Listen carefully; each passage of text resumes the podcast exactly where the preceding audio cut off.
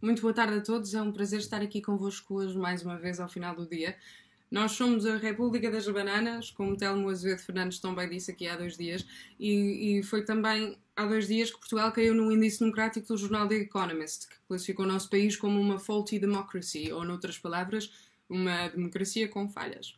Deixámos de ser um fully democratic country, isto é, deixámos de ter uma democracia plena.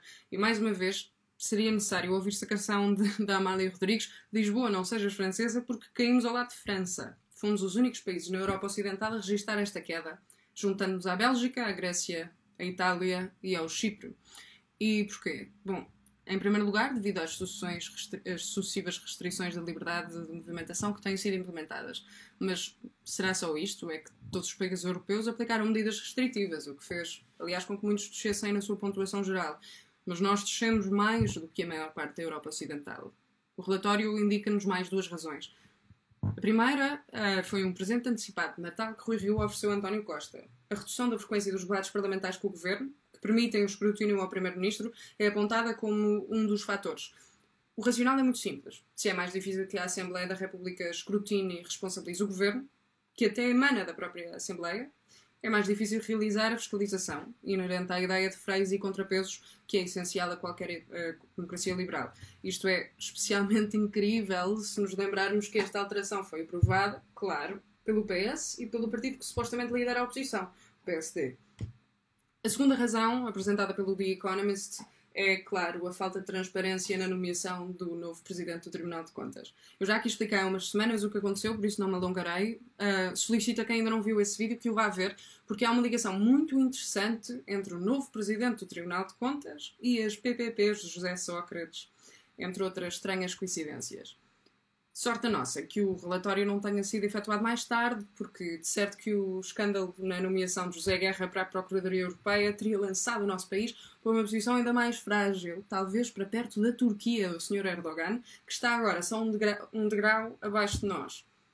É que ainda estamos à frente do Chipre, mas não me parece que dure muito tempo se o nosso governo continuar a fazer estes ataques à democracia portuguesa que tanto custou a conquistar. A nossa pontuação mais baixa foi, aliás, numa avaliação que inclui fatores tão importantes como a frequência da corrupção e a transparência no funcionamento do governo. O que me choca é que não tenham incluído a nomeação do ex-ministro das Finanças para o cargo de governador do Banco de Portugal. Isto é especialmente escandaloso porque foi o próprio Mário Centeno, como se lembrarão, que enquanto ministro das Finanças ainda, nomeou a equipa que fiscalizaria o Banco de Portugal e, consequentemente, o fiscalizaria a ele próprio quando aceitasse o cargo. Mas, bom, voltando ao ponto eh, do nosso vídeo, uh, deixo-vos com uma pergunta.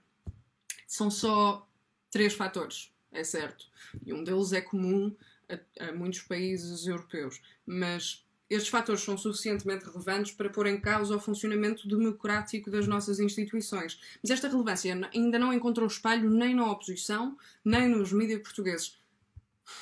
Estarão todos enfatiçados pela mão de António Costa? Como é que tem de ser um órgão de comunicação estrangeira a apontar estas falhas de forma tão clara? Já que o caso da ministra Van Dunham tem sido a pressão do Parlamento Europeu que não tem deixado cair no esquecimento o compadrio socialista, ao qual já parece que nos habituamos. Onde é que está a oposição? Onde é que está o escrutínio dos órgãos de comunicação portugueses?